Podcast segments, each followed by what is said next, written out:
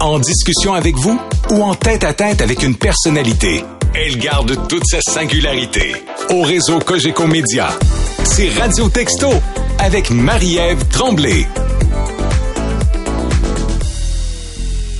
Paul Arcan, bonjour. Bonjour. Tu animes une émission du matin, si je me trompe pas, depuis 30 ans. Et un peu plus. Et un peu plus que un ça. peu plus. Ça a commencé avec la crise euh, à Oka, la crise autochtone.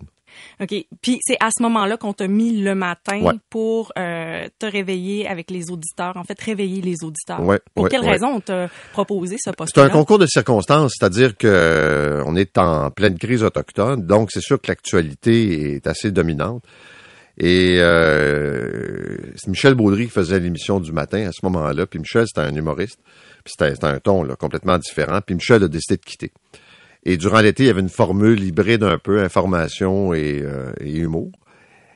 Et euh, la direction a décidé de, de, de garder, compte tenu de l'actualité, le, le, le créneau Plus sérieux. plus sérieux, plus talk radio, plus euh, puis euh, on, on me l'a offert. J'étais dans la périphérie, j'ai travaillé avec Michel, j'ai fait l'émission du retour, j'ai fait le ce qu'on appelait l'émission pré-matinale, le pré bon à, à 5 heures du matin. Puis ça a commencé comme ça. Et euh, j'ai commencé au mois d'août, puis depuis ce temps-là, je continue. Est-ce que tu t'es toujours senti à l'aise dans cette position-là, notamment quand tu as commencé? Comme animateur du matin, Ouais. Pas vraiment parce que je, je suis pas d'abord, c'était pas dans mes plans. Là, moi, je suis un journaliste d'abord et avant tout. Euh, puis j'étais un gars de radio, je pense, mais euh, c'était pas, c'était pas, j'avais pas un plan en disant je rêve un jour de faire l'émission du matin ou pas en tout. C'est arrivé comme ça. Puis ça prend un changement dans ta façon de voir le métier. Quand tu es journaliste puis que je sais pas, tu fais du reportage ou que tu lis des bulletins de nouvelles, bon, ben il y a un appelons ça un certain code à respecter. Euh, la radio matinale, faut que tu ajustes un peu le ton. Et ça m'a pris bien des années pour l'ajuster.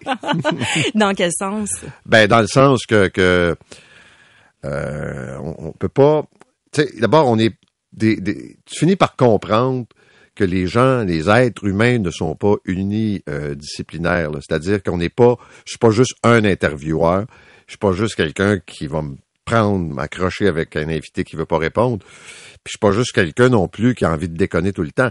C'est un mélange. Ça, c'est la première chose. La deuxième, c'est de créer avec toi un environnement qui fait en sorte que les gens avec qui tu te retrouves chaque matin, d'abord, ont envie d'être là, puis embarquent un peu dans ta folie. Fait c'est un peu ça. Mais tout ça, là, ça, se- puis ça se fait avec la maturité, ça se fait avec l'expérience, au gré des, des, des changements de station que j'ai fait, puis au gré des événements, et puis euh, c'est comme ça. Qu'est-ce que tu aimes de l'animation au matin? Moi, je dirais ça, c'est une espèce de... C'est un drôle de sentiment, à la base.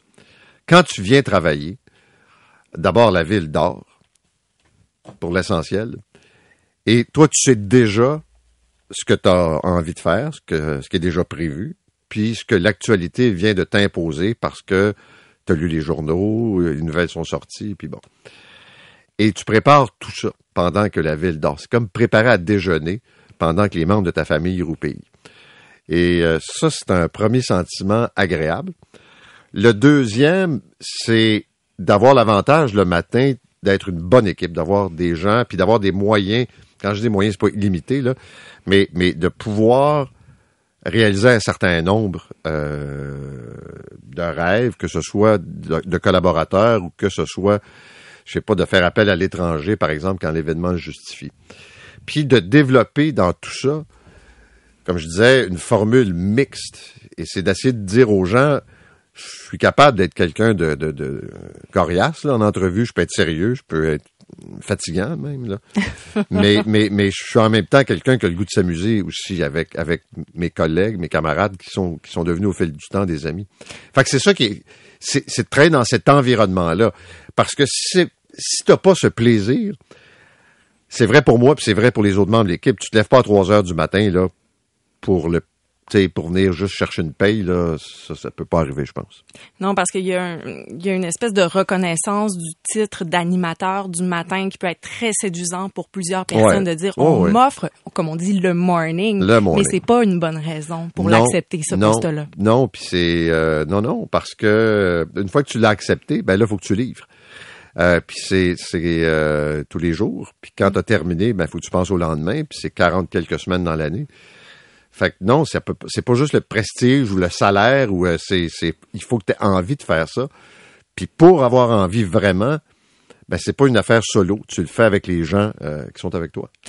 Paul Arcante est l'animateur le plus écouté partout au Canada. Euh, au dernier résultat de sondage printemps 2023, vous avez eu des résultats spectaculaires avec l'émission Puisqu'il faut se lever. Et euh, il y a le chroniqueur Mario Gérard qui écrit dans la presse à ce moment-là. Paul Arcan, avec Puisqu'il faut se lever, demeure l'empereur incontestable. Et là, il a mis entre parenthèses, il doit être tanné du titre de roi en obtenant 37,7% de part d'audience. Euh, mm-hmm. Es-tu tanné du titre de roi? Ben, d'abord, euh, je comprends l'image, là. Euh, je suis pas fou, là, mais euh, je m'arrête pas beaucoup à ça. Je suis pas quelqu'un qui, comment je te dirais, je suis absent beaucoup sur les réseaux sociaux. Tu sais, je suis pas quelqu'un là dont je fais pas beaucoup de mondanité. je refuse la plupart des invitations de télé parce que je suis pas quelqu'un. Moi, ce sont les sujets, les individus que j'aime mettre en évidence. Euh, il y a quelqu'un qui m'a offert d'écrire un livre. Euh, puis j'ai dit, ben, j'ai pas grand-chose à dire. Parce que ça me tente pas de... de, de, j'ai pas envie, puis j'aime pas ça être le sujet. Et euh, donc, quand quelqu'un m'appelle le roi des ondes, puis je comprends, là, c'est vrai qu'on a des bons résultats. C'est vrai que, que quand vous regardez le résultat de l'émission du matin parmi l'ensemble des émissions dans les marchés canadiens, c'est vrai qu'on est numéro un. On n'est pas entendu ailleurs au Canada, mais il y, a, un morning de Toronto qui nous a battu une fois, puis bon, en termes de... Mais c'est ça qui est fou parce que c'est un petit marché, c'est le marché francophone. De Montréal. De Montréal, qui arrive numéro un au Canada. Mais ce que, ce que ça montre, c'est que, puis c'est plate à dire, là, mais la radio musicale va pas bien et que la radio parlée, puis là je combine ce que ce qu'on fait ici à 98.5, puis ce que, ce que Radio-Canada fait, c'est qu'il y a un goût chez l'auditeur de consommer de la radio parlée. Euh, certains disent la radio de personnalité. Moi, j'aime mieux dire de la radio parlée, c'est-à-dire qu'on se parle. Le fait qu'on soit en français nous aide beaucoup, je pense, parce que il y a moins d'offres euh, en français. Euh, mais c'est sûr que pour les stations musicales, c'est un joyeux casse-tête actuellement. Qu'est-ce qu'on fait? Qu'est-ce qui fait que des gens vont aller écouter des stations là, qui ont été des, des joueurs majeurs? Là depuis quelques années, là, euh, ce sont des changements, puis pas certain qu'on aurait pu prévoir euh, ce qu'on vit actuellement. D'ailleurs, tu quittes euh, l'émission du matin à l'animation en juin 2024. Est-ce que tu as l'impression que tu quittes une radio en santé? Je pense que je quitte un univers qui est relativement en santé. Je pense que les, les, enjeux sont toujours là, mais ça a toujours été ça la radio depuis toujours, c'est comme si on avait un diagnostic de fin de vie, là, puis que puis ça s'est avéré faux euh, la plupart du temps, puis tout le temps même, c'est-à-dire.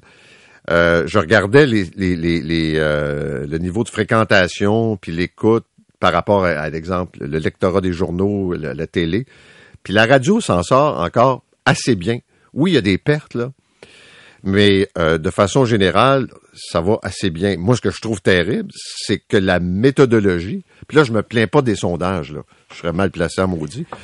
mais, mais je trouve que la méthodologie ne tient pas compte des autres façons que les gens écoutent, que ce soit des balados, que ce soit euh, par le web. C'est encore, puis c'est très limité. Et, et, et ça donne pas un portrait réel de la consommation parce que ça me fait penser, ta revue de presse le matin euh, est écoutée par beaucoup, beaucoup d'auditeurs. Elle est assez tôt dans l'émission. Le nombre de personnes qui me disent, moi, je me réveille et je vais chercher la revue de presse de Paul Arcan. Euh, il peut être rendu 7h30, il peut être rendu 8h le matin. ça, c'est pas, comptabilisé. Non, Alors, c'est vrai. Puis, je suis curieuse de savoir, la radio dans 20 ans, ça va avoir l'air de eh quoi, à ton avis? je sais pas. Est-ce que ça va être encore le support actuel? Peut-être pas. Euh, Est-ce qu'on va se retrouver essentiellement en streaming là ou euh, je, je, sais pas trop. Euh, j'aurais quand j'ai commencé à faire de la radio, jamais j'aurais pensé faire de la radio parler sur le FM. Jamais. Parce que c'était de la musique, c'était c'était comme oublie ça là, c'est tu, tu ne te sers pas de la qualité sonore pour jaser, tu hmm. mets de la musique. Puis là aujourd'hui, c'est complètement l'inverse. Mais moi je pense qu'il y aura toujours de la place peu importe le support, là, pour le contenu. Euh, puis je sais que quand je dis ça, euh, j'ai ma foule d'admirateurs qui vont dire que les merdias, c'est ci, puis c'est ça, puis qu'on est là, c'est bon. Mais je persiste à dire et à croire que euh, il y a un besoin de contenu. Et les podcasts, les balados, euh, euh, le montrent. Moi, je, je le vois quand, quand, quand j'en consomme. Euh, que ce soit une revue de presse, par exemple, du New York Times, que ce soit des trucs sur France Inter, c'est pas de la radio pure, là, traditionnelle, dans le sens du terme, mais c'est quand même, quand même, c'est du contenu. Ouais. Et ce contenu-là, il va être nécessaire. Puis pour que ça soit fait correctement, je dis pas dit uniquement, ben ça prend des gens dont c'est le métier. puis Ça doit être encadré. Ben Ah voilà. oui. Ouais. C'est ça le, le plus grand risque de dérapage. Je l'observe aussi. D'ailleurs, parlant de contenu, j'ai envie de parler euh, d'un thème qui, j'ai l'impression, t'interpelle beaucoup. Il s'agit des droits des enfants, Ouais. euh, parce que tu es aussi documentariste. Tu as fait un documentaire en 2005 qui s'appelait Les voleurs d'enfance. Euh, récemment, euh, au courant de la dernière année, tu as sorti Les collectionneurs Mhm. d'enfants. Euh, j'ai vu euh, la série, c'est frappant, c'est incroyable. D'où vient cet intérêt, justement, pour les enfants? Parce que j'ai l'impression que ça tient vraiment beaucoup à cœur. Ça s'est développé. Euh, D'abord, si je prends le projet initial, Les voleurs d'enfance, c'est Denise Robert, la productrice, qui m'a approché, qui m'a appelé. Puis je suis allé prendre un café avec elle, puis elle m'explique que euh, à ce moment-là, elle faisait, euh, elle préparait le film Aurore, la fiction. Et que il y a des gens qui lui ont dit euh, OK, Aurore, c'est bien beau, là, mais pourquoi remonter dans le temps? Pourquoi vous parlez pas de ce que vivent les enfants aujourd'hui? Puis au début, c'était comme qu'est-ce que vous voulez dire, là? Ben, des enfants abusés, des enfants maltraités, ça existe encore. Puis j'avais fait quand même, soit à la télé ou à la radio, un certain nombre d'entrevues là-dessus. Puis déjà là, j'avais, c'est sûr, une préoccupation, puis un intérêt. J'avais moi-même des enfants. Puis euh, je- tu peux pas t'imaginer que des gens puissent faire du mal à des enfants. Puis quand tu te rends compte que oui, ça arrive, puis que oui, ça existe, ben c'est sûr que un, ça t'interpelle. Donc, Denise m'approche, puis je dis, écoute, je dis, moi, j'ai jamais fait ça, là, du, du cinéma, puis de, je suis un journaliste, mais bon, elle dit, ouais, ouais, mais elle dit, on va t'aider, tout ça. Puis Denis Arcan m'avait dit, avec qui j'ai un, lointain lien de parenté, m'avait dit, euh, tu sais, c'est pas si compliqué que ça, là. Tu pars avec ton équipe, avec une caméra, puis tu fais le tour, tu regardes, tu me ramènes des images, et à la fin, tu me dis ce qui est important, ce que je dois savoir. J'ai toujours retenu cette phrase-là parce que c'est exactement ça. Fait que donc, je l'ai fait. Ça a créé pas mal de vagues. Et, et par la suite, ben, tu passes un an et demi à travailler un sujet, la DPJ, les enfants maltraités. Tu ne mets pas de côté après. Là, c'est pas on, on passe un autre appel. Et souvent, l'actualité, bon ben, euh, nous ramène malheureusement des cas. Alors, j'ai toujours gardé cet intérêt. Puis, je trouve que c'est important que des des gens qui n'ont pas de voix, qui n'ont pas de syndicat, qui n'ont pas de lobby professionnel, qui qui sont pas un groupe de pression, qui représentent pas un groupe de pression, ben qu'on puisse les aider à se faire entendre. Et, c'est un peu ça que j'ai voulu faire. Puis en même temps avec l'autre série, les collectionneurs, c'était de montrer cette espèce de vulnérabilité. Moi, à l'époque, les voleurs d'enfance, là, c'était la famille immédiate ou encore des inconnus. C'était, c'était direct, là.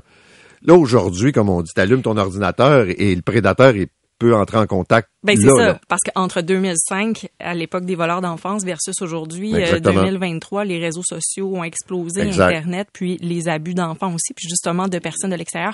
J'ai un extrait des collectionneurs d'enfants. tu vas me montrer une belle paire de cuisses, qu'elle ait 50 ans ou qu'elle ait 8 ans. Si je trouve que c'est une belle paire de cuisses, moi dire que c'est une belle paire de cuisses. Tu sais, je la trouve belle. Avez-vous déjà tenté de passer à l'acte? C'est-à-dire, au-delà des photos, là, cibler un enfant puis agresser sexuellement un enfant? À ma connaissance, non. À ma Ah, connaissance, connaissance. j'ai jamais agressé d'enfant. Mais comment vous dites à ma connaissance? Ben, c'est parce que je buvais beaucoup. Est-ce que j'ai fait des affaires que je devais pas? Euh, ma fille a levé une, une- une plainte contre moi. Mais ça, j'ai jamais compris. J'ai jamais touché à ma fille. Jamais, jamais. J'adore ma fille. Mais sous, vous l'avez peut-être fait. J'espère que non. C'est, c'est un moment troublant Mhm. du premier épisode de la série. Euh, c'est un moment où tu échanges avec un homme qui a plaidé coupable pour avoir agressé sa fille. Et là, euh, bon, on entend tout cet échange où il plaide coupable. C'est une question que tu lui poses. Tu as plaidé coupable, mais tu dis que tu pas posé le geste. C'est comment de se retrouver devant quelqu'un comme ça en entrevue? C'est-à-dire que le choix, c'est quand on fait une série comme celle-là, puis il faut y réfléchir. Euh, on le fait ou on le fait pas. Ça, c'est la première chose. Si on le fait, ben, on veut euh, illustrer le phénomène. Et des prédateurs, comme celui qu'on vient d'entendre, ben, ça existe. Et euh, je pense que c'est important de voir comment ces gens-là peuvent manipuler, comment ils peuvent se justifier jusqu'à un certain point, jouer où c'est la victime, voir comment ces émotions-là s'expriment.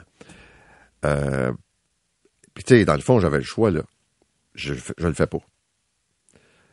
Deux, je le fais, mais je, je, je l'engueule, puis euh, c'est sûr que c'est dégoûtant, là. Puis euh, je travaillais avec une équipe, là, puis c'était des, des, des, des, mères, des filles qui étaient là, puis qui sursautaient à chaque fois, là. Mais si c'est pour faire un, un, show, je le fais pas. Fait que l'idée, c'est pas de le laisser dire n'importe quoi, mais l'idée, c'est parle-moi. Pourquoi tu fais ça? Pourquoi tu dis que tu n'as pas fait ça? Mais en même temps, tu l'as peut-être fait. Puis pourquoi tu plaides coupable? Ah, je plaide coupable parce que je t'ai tanné c'est ça que je veux montrer. Je veux montrer. Puis j'en ai fait d'autres prédateurs, euh, des plus jeunes. D'autres, je me souviens à la prison de Percé, il y en avait un, c'était un gars qui avait quoi dans la vingtaine.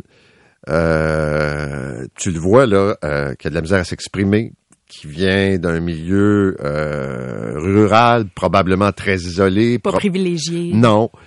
Puis qui a leurré des filles de 14 ou 15 ou 16 ans alors qu'il avait 21 puis que là, il est allé à cette prison parce qu'il y a une formation puis un programme qui les aide pour revenir en société. Puis là, je dis pas que c'est pas que c'est correct ce qu'il a fait, mais lui, tu le regardes, tu dis ça n'a pas de bon sens, là. C'était écrit dans le ciel, puis peut-être qu'il va recommencer. Fait que t'es moins choqué, t'essayes de dire euh, ouais. Mais d'autres, euh, oui, deux, trois fois, j'avais envie de me lever puis sacrer mon camp. Puis c'est pas la première fois, j'avais fait un gars en prison à la Macasa pour euh, des voleurs d'enfance. Puis je suis sorti deux fois parce que j'étais plus capable. Tu sais, à un moment donné, ça vient te chercher. Là. Surtout cette espèce de mentalité.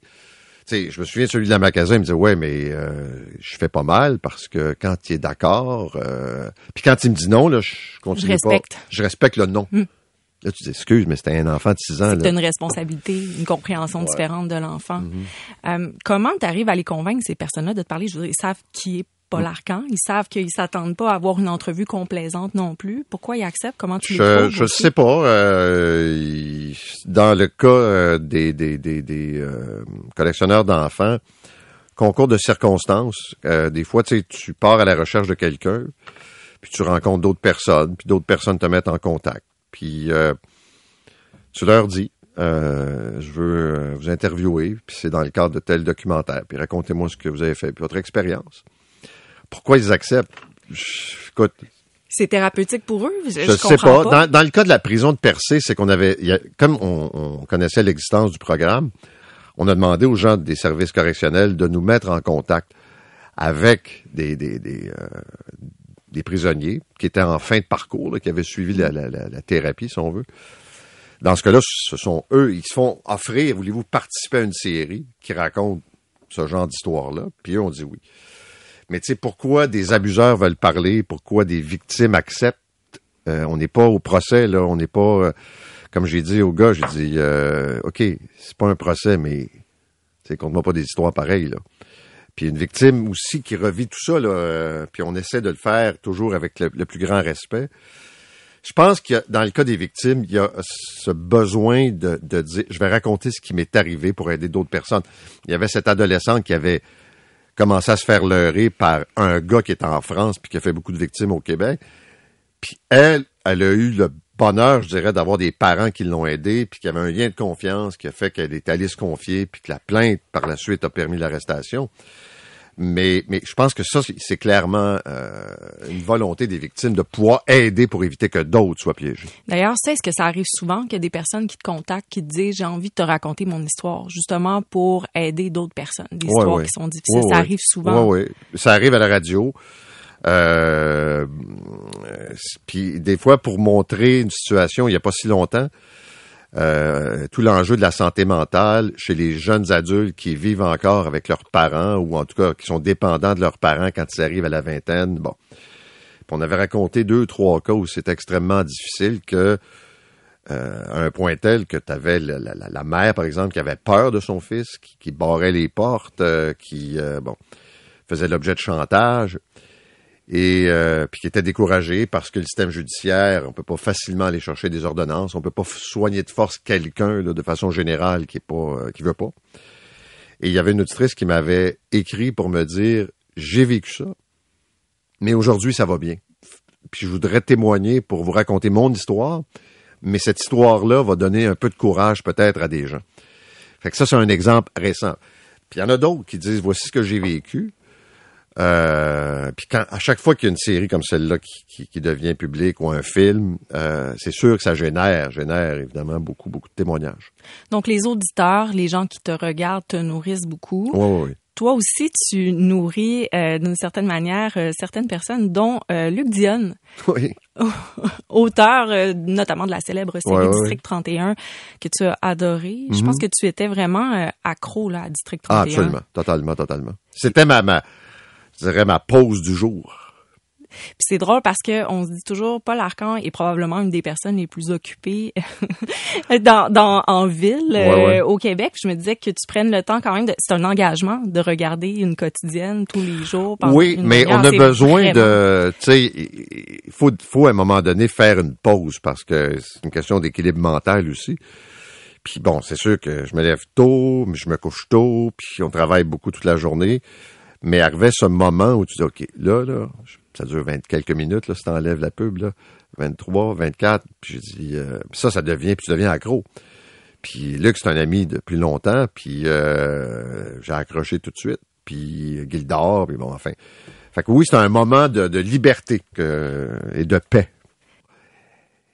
J'ai euh, discuté avec euh, Luc Dionne en vue de l'entrevue avec toi. Je lui ai demandé à quel point toi, Paul Arcan, a peut-être pu inspirer son travail d'écriture. Des fois, il passe des invités, puis bon, il parle de certains sujets, et là, ça peut m'interpeller, puis je me dis, ah, ben ça, on pourrait peut-être parler de ça, puis aller plus en profondeur. Ça, c'est de un. Deux, euh, ben, évidemment, je me suis servi de certains traits de caractère de Paul pour les accoler au personnage de Daniel Chiasson, surtout quand il rentre en bougonnant le matin. Ça, je trouve qu'ils se ressemblaient les deux. Et la façon qu'ils ont d'exprimer leur idée, c'est assez clair, c'est toujours tranché, c'est noir, blanc, peut-être gris à l'occasion, mais juste une teinte de gris. Il n'y en a pas euh, 52 teintes de gris. Là. Ça me faisait toujours un petit velours parce que Paul, euh, souvent le matin, quand il essayait d'appuyer des propos, il, il prenait une petite partie du commandant Chiasson ou d'un des personnages, puis il faisait jouer ça à la radio. En fait, c'était une espèce de synchronicité à l'époque, ce qui se passait au SPVM, et Paul Paul prenait souvent des, des extraits de District 31 pour dire, ben voilà ce qui va se passer. C'est fou à quel point il y avait des connexions. Hein? C'était incroyable. Surtout au début, là, la- la- les, premières saisons, là. Puis, tu sais, moi, je suis dans l'actualité. Puis là, j'appelais Luc, je disais, coudon, euh, tu sais, le DPCP, puis c'est, t'as pris ça. Comment ça se fait que, tu sais, tu sais, une coïncidence, ça peut arriver? Mais disons qu'il y en avait beaucoup. Et moi, je l'explique par la grande connaissance que Luc a du système. Puis bon, il parlait à toutes sortes de monde aussi, là.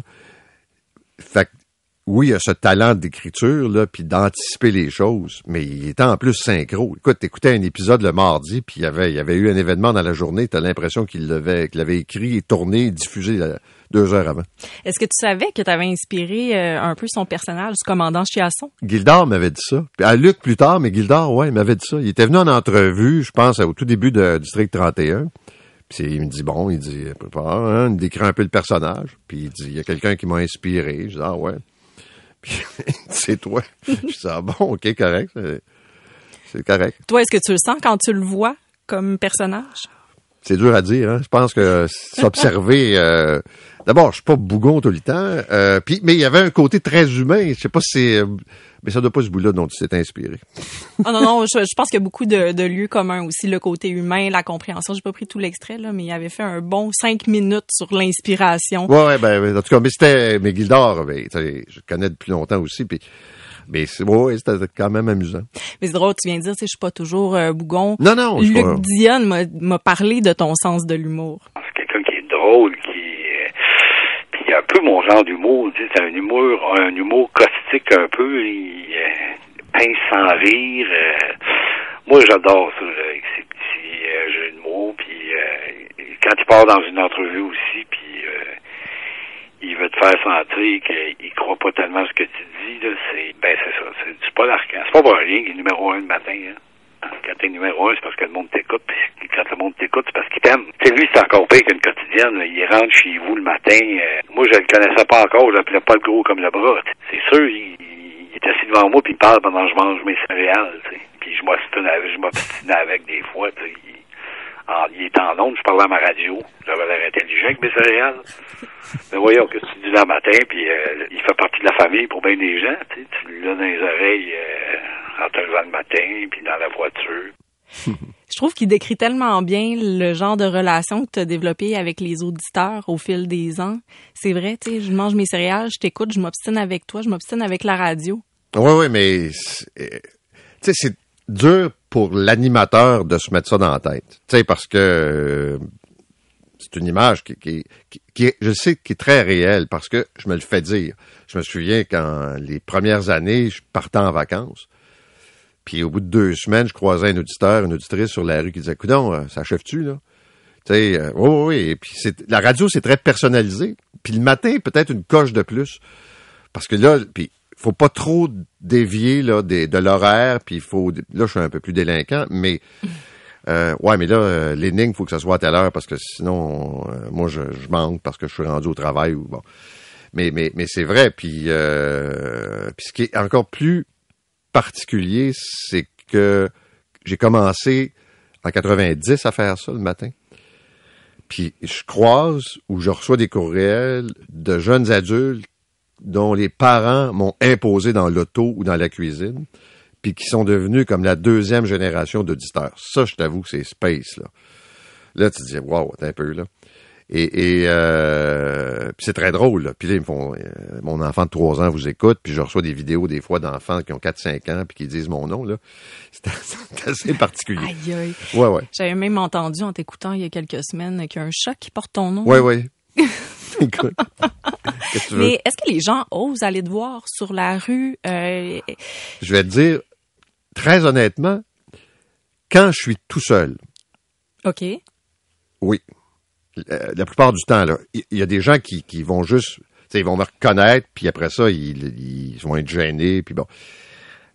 Quand, quand vraiment, là, tu sais, je vais faire l'épicerie tout seul, ou, euh, je sais pas, là, je marche sur la rue, euh, je te dirais que la plupart des gens sont, sont m'interpellent, sont super corrects, là, dans 97 Quand je suis avec ma femme, ma blonde, Il y a une différence. il y a une distance, Les, les gens ne t'approchent pas. beaucoup moins. Pour quelle raison? Je sais pas, ils veulent pas déranger, ben peut-être là. Euh, euh, puis les gens, je te le dis, sont très respectueux. On, on va être assis au restaurant, puis la table à côté.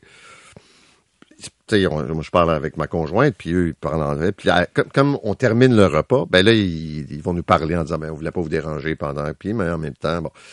Mais c'est vrai que c'est un peu mon, dire mon garde du corps. Quand, quand- c'est comme ça met un frein. Tu sais, on n'ira pas les déranger, on parlera pas, puis. Euh, Parce que mais moi, ça, ça me dérange pas. C'est, c'est au contraire. C'est quand, c'est quand les gens sont gentils. Je parle pas des gens agressifs. Parce là. que ça arrive aussi, ça, des fois? Rarement, très rarement. Euh, je peux me faire klaxonner puis un finger là, mais euh, ouais, ouais, Ça t'est déjà arrivé, ça? ouais, ouais. Puis euh, un cocher de Montréal entre autres sur une calèche. Hein? Ben moi, je trouvais que les calèches dans le vieux Montréal, ça avait pas de bon sens.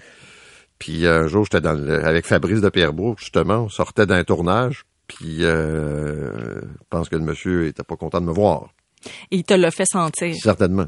OK. Fait que ça, ça arrive aussi. Ça arrive, mais la majorité. rarement, rarement, très rarement. Parce que je te posais cette question-là, parce que t'es quand t'es un monument, tu le sais. non, mais il y a quelque chose, une aura autour de toi qui peut peut-être intimider euh, certaines personnes, pas volontairement, Non, non. mais se dire c'est c'est pas l'arcan. Il y a quelque chose de très très impressionnant.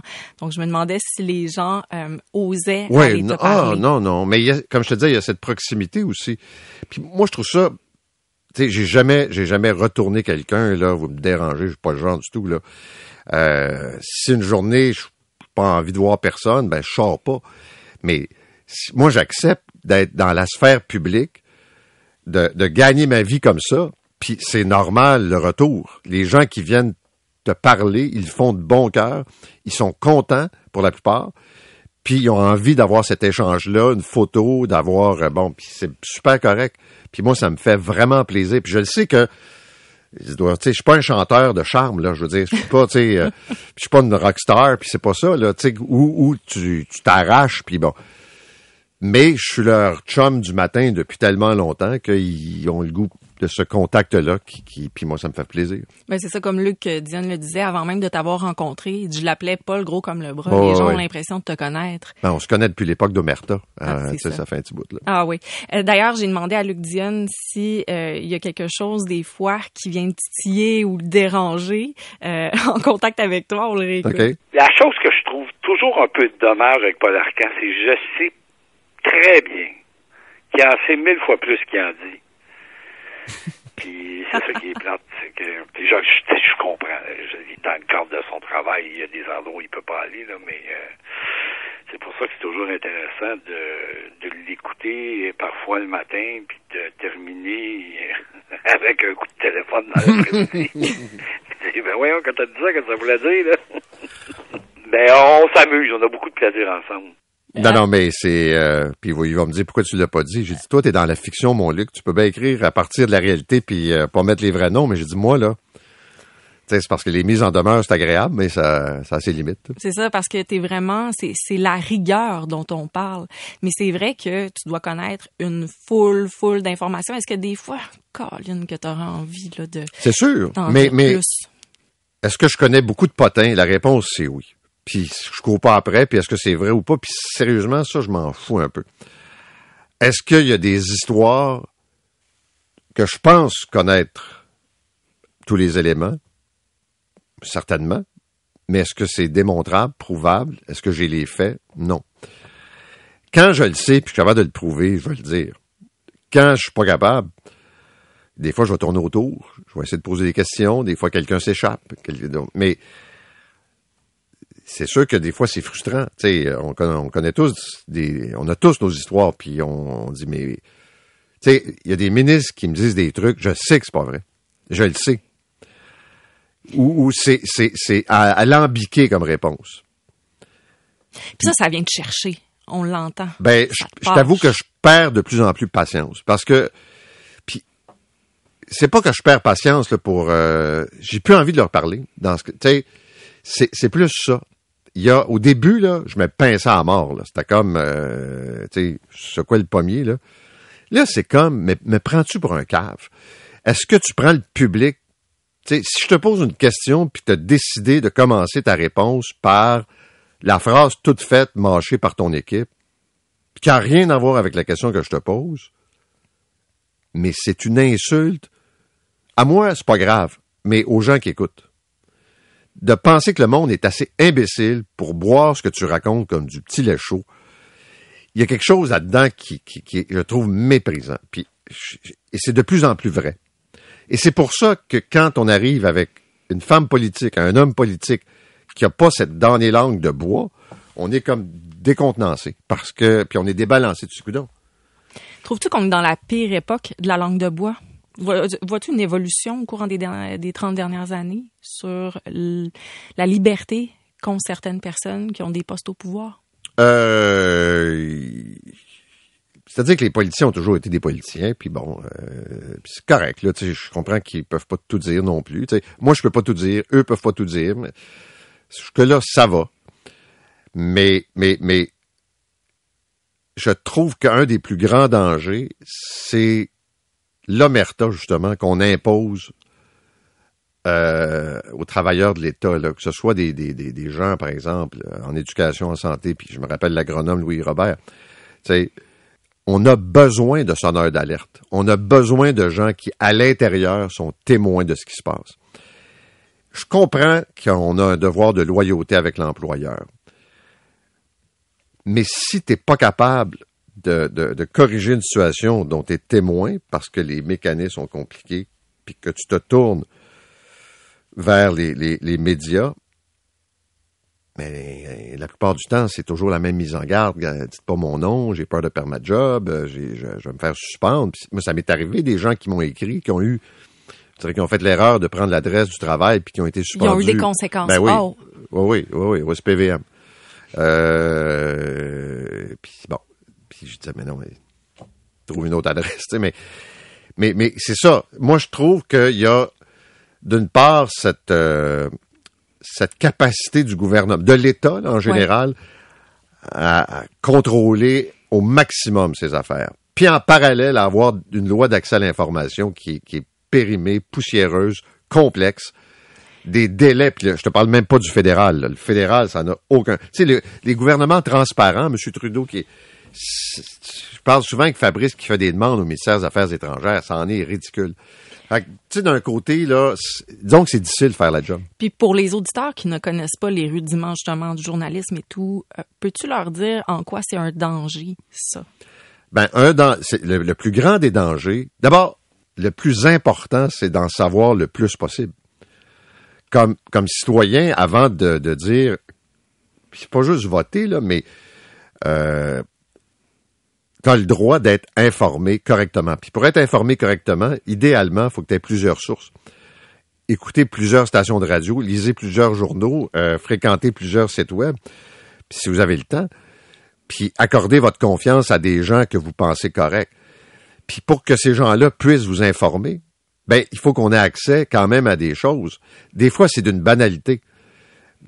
Puis l'État rend ça complexe. Quand on revient encore au droit du public à l'information, c'est Ouais. justement là où le rôle de journaliste, le rôle d'animateur est important. Ben moi, je, puis, comme je dis là, je sais qu'il y a un contre-courant à ça, là, que euh, on cache la vérité, qu'on est à la solde des gouvernements, qu'on est payé par la CAC.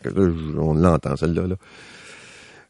Mais bon, je pense que euh, pour les gens qui adhèrent pas à ce Kool-Aid, euh, il faut qu'ils se rendent compte que on joue, puis pas un individu, pas un média, mais assez collectivement, un contrepoids. Quand, quand la presse, quand euh, Québécois, Radio-Canada amorce des démarches devant les tribunaux pour faire lever des ordonnances de non-publication, c'est pas pour le plaisir, c'est pas pour rien. Là.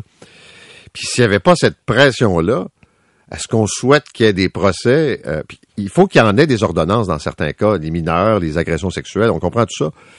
Mais il y a combien de gens qui souhaitent que ça se passe en douce, que ça soit pas connu? Je pense que ça fait partie des batailles à mener. Euh, Paul Arcan, il te reste euh, une année à l'animation euh, de la matinale. Euh, Est-ce que tu dis que tu prends ta retraite? Non, non, non, non, non, non. non. T'appelles ça comment, toi? Ben, d'abord, je pense que arrive un moment où et c'est pas de me lever le matin. C'est comme euh, c'est dans mon ADN c'est comme ma, ma biorythmie là. C'est le, le, le poids d'une émission quotidienne que tu transportes toute la journée, puis même euh, jusqu'en début de soirée, puis la fin de semaine, le dimanche. Et euh, donc de me lever, de venir faire l'émission, je suis encore, puis je vais avoir du plaisir jusqu'à la fin. Par contre, de porter tout ça, arrive un moment où tu as moins l'énergie, d'une part. Puis j'ai envie de, de, travailler encore, puis faire des, projets, puis faire des, trucs, puis de vraiment choisir. C'est pas, c'est pas que je choisis pas actuellement, mais c'est drôle, je parle à des gens qui ont le même âge que moi, puis qui disent bon ben là on peut on peut un peu plus choisir, on peut déterminer ça, ça m'intéresse pas. Plus jeune, tu vas essayer des affaires ou tu le fais pour des raisons alimentaires ou mais là, c'est ça. L'idée et même moi en travaillant moins, je travaille encore pas pire.